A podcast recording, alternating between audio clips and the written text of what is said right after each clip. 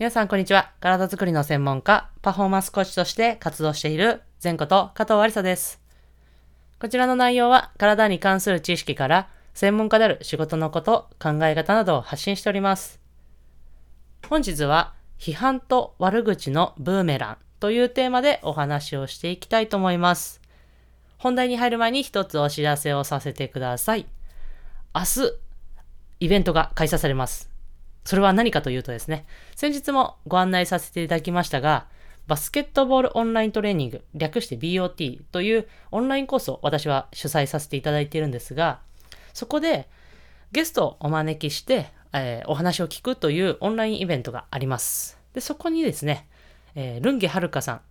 略、あのー、コートネームで、アルさんと私は呼ばせていただいているんですが、そのアルさんをお招き、ゲストとしてお招きして、夢事業と出してオンラインイベントを開催させていただきます。内容としてはですね、まあ、夢事業という形で、あなたの夢に対してどのように行動していったらいいのか、まあ、どのように考えていったらいいのかというのをですね、あるさんのこれまでの経験や挑戦などいろいろな話を通して、えー、お話を聞いていくという内容になっています。その中にはま人間力ということに関することだったりとか、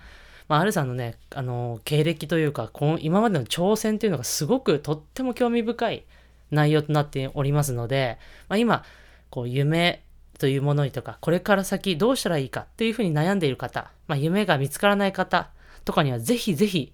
聞いていただきたい内容となっておりますので、概要欄の方にリンクを貼っておきますので、まだお申し込み可能となっております。で、参加チケットも無料となっておりますので、ぜひ多くの方に聞いていただけたら嬉しいです。ぜひ、えー、オンライン明日8時からとなっておりますので、お申し込みお待ちしております。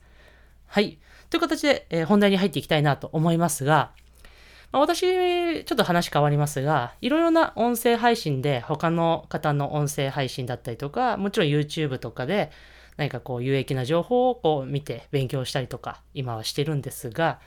まあ、例えば、 Voicy さんで配信している西野亮廣さんとか、まあ、YouTube, 大 YouTube であれば、え、中田敦彦さんの YouTube 大学とか、えー、もちろん他の方も参考にさせていただいたりしてるんですが、を、えー、聞いたり見たりしております。で、そこで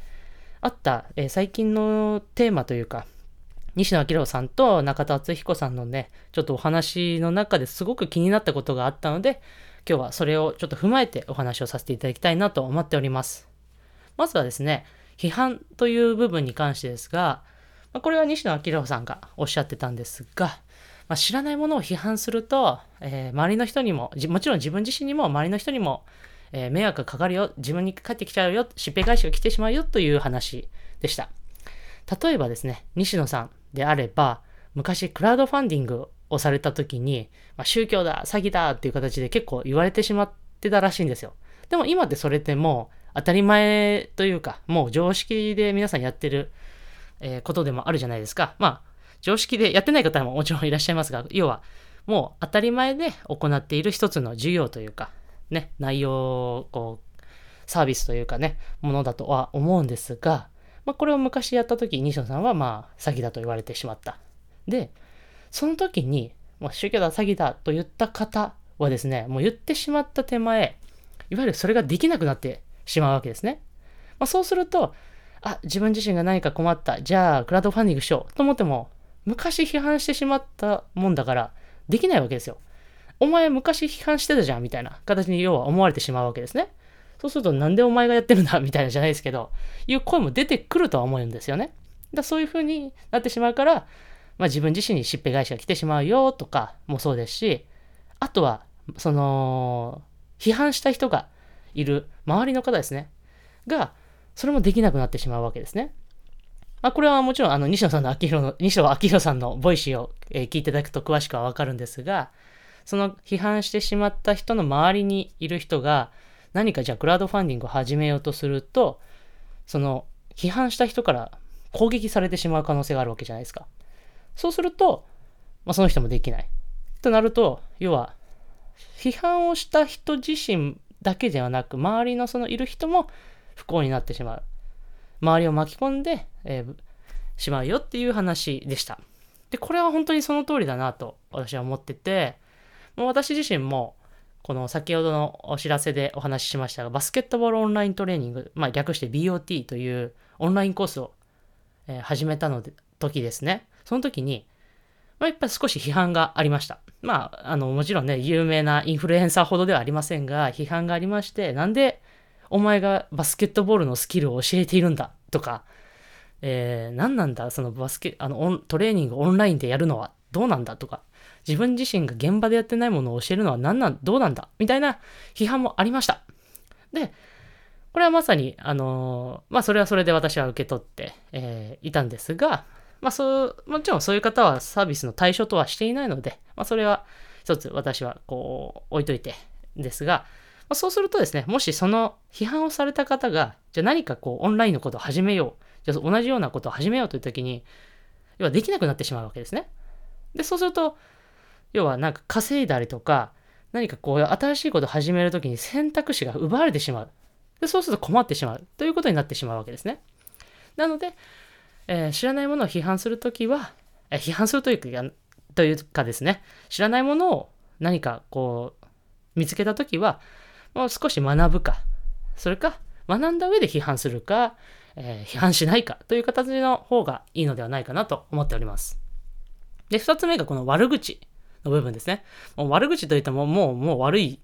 という、悪口なんてもう悪いものなんですが、まあ、これは中田敦彦さんの YouTube 大学で、まあ、最近の投稿でリーダーの条件という、えーものがありました。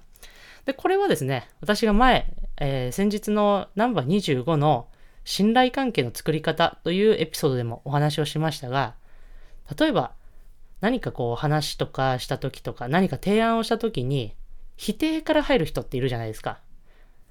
とか、まあ、否定から入る人だったりとか、あとは、まあ、いわゆる普通に悪口を言う人